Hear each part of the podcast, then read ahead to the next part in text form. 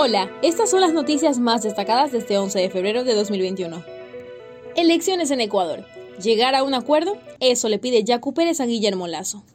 El candidato Yacu Pérez, quien aspira a ir a la segunda vuelta para presidente de la República, pidió en su cuenta de Twitter un acuerdo con su contrincante Guillermo Lazo.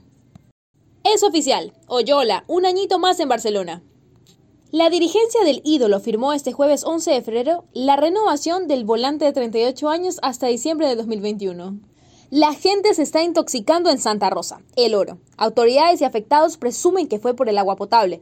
Los enfermos abarrotaron el hospital Santa Teresita y la mayoría son menores de 5 años. Nacen en Argentina dos jaguares de una especie en peligro de extinción. En la región chaqueña y en toda la nación hay alegría por este acontecimiento donde solo quedaban menos de una veintena de estos especímenes. Revisa estas y otras noticias en extra.es.